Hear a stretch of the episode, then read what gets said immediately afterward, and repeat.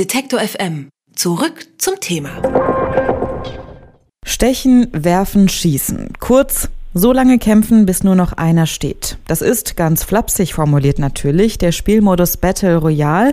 Das Videospielgenre gehört derzeit nämlich zu den hell leuchtenden Sternen am Gaming-Himmel. Die Spiele Player Unknowns Battleground, kurz PUBG, und Fortnite Battle Royale ziehen weltweit mehrere Millionen Spieler vor den PC, ihre Konsole oder ihr Handy.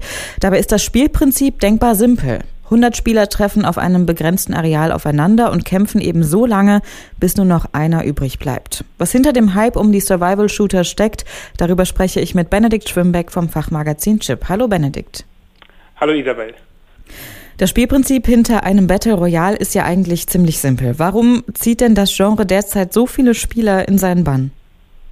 Also zum einen ist natürlich äh, das schon länger beliebt und jetzt wird der Hype immer größer, weil jetzt auch durch Fortnite eben Battle Royale kostenlos verfügbar ist. Und das richtet sich ja dann auch an jüngere Leute, da es ab 12 Jahren freigegeben ist und ist auch verfügbar auf PC, Playstation, Xbox und jetzt auch schon auf dem Handy und hat dadurch einfach einen viel größeren Erfolg erzielt als Players Unknown Battleground davor, weil es war ja doch noch kostenpflichtig oder ist kostenpflichtig und auch nicht auf so vielen äh, verschiedenen Plattformen verfügbar und ab 18 Jahren freigegeben. Du hast gerade schon angesprochen, das Spiel begeistert ja auch insbesondere junge Spieler. Was hat das denn für konkrete Auswirkungen vielleicht? Also es ist natürlich wie immer Gewalt in Spielen, kann man es so und so sehen. Wichtig wäre es einfach, glaube ich, dass vor allem die jüngeren Spieler da vielleicht auch mal ihren Eltern zeigen, was man in dem Spiel eigentlich machen kann, dass es nicht nur aus Kampf besteht, speziell bei Fortnite, sondern eben auch aus dem Bauen und dem Erkunden der Welt und auch sozusagen ein Teamerlebnis fördern, wenn man jetzt mit anderen Gegnern, anderen Spielern zusammen in einem Team spielt. Und es ist von der Grafik her jetzt aber auch so gestaltet, dass man das eigentlich nicht mit der realen Welt verwechseln kann. Fortnite ist dann eher lustigen Comic-Grafik gehalten, im Gegensatz eben zu Players Unknown Battleground, was ja doch schon sehr realistisch ist. Wie lange dauert so ein, so ein Battle dann in dem Fall? Also das Besondere bei ähm, diesen Battle Royale Spielen ist ja, dass die Karte immer kleiner wird und es ist immer die gleiche Karte und dann zieht sich sozusagen der Radius immer weiter zusammen, dass man zwangsweise dann auf andere Spieler trifft, gegen die man dann auch kämpfen muss und ähm, das dauert ungefähr vielleicht 25 Minuten, wenn man komplett durchhält bis zum Ende eben. Es kann aber auch schon gut sein, dass man in den ersten paar Minuten immer ausscheidet.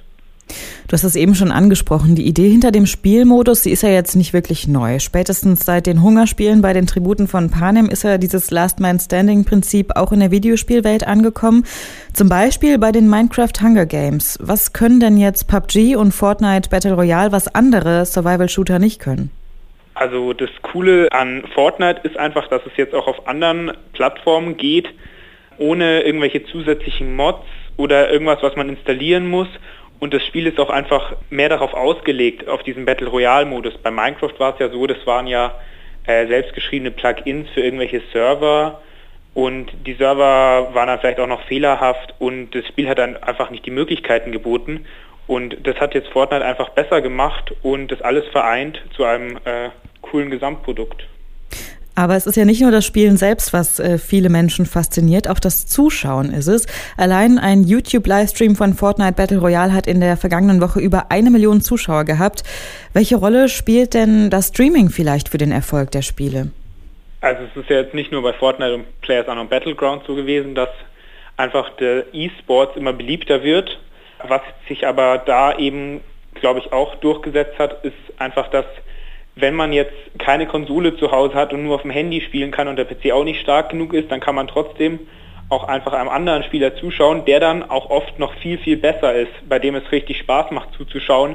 Wenn man selber im Spiel eher immer in den ersten Minuten dann versagt, gewinnt der Streamer dann fast jede Runde und kann dabei auch noch sinnvolle Tipps geben, wie man selber besser wird. Jetzt hat ja, glaube ich, in den letzten Wochen auch ein Video die Runde gemacht, wo Drake eins von diesen Spielen spielt. Wie nehmen denn berühmte Personen eigentlich Einfluss darauf? Also ich glaube, das war auch nicht nur bei Videospielen früher schon so, sondern zum Beispiel auch bei den Hoverboards.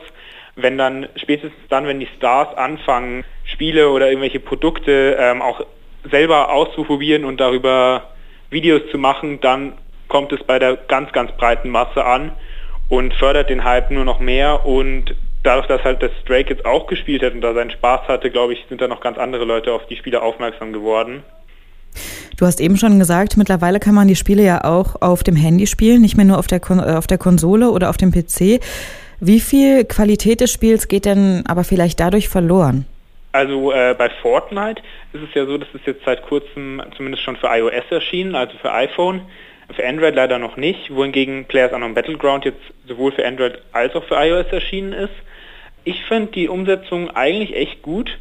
Das einzige Problem ist natürlich einfach die Steuerung von dem Spiel auf dem Smartphone-Display über den Touchscreen ist um einiges schwieriger als einfach mit Tastatur, Maus oder halt einem Controller.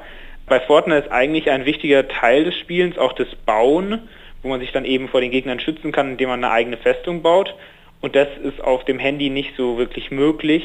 Der normale äh, Kampf oder das Rumlaufen und Waffensammeln hingegen kann man gut machen und die Grafik sieht auch eigentlich genauso gut aus wie auf dem auf der Konsole, solange man eben ein leistungsstarkes Smartphone hat.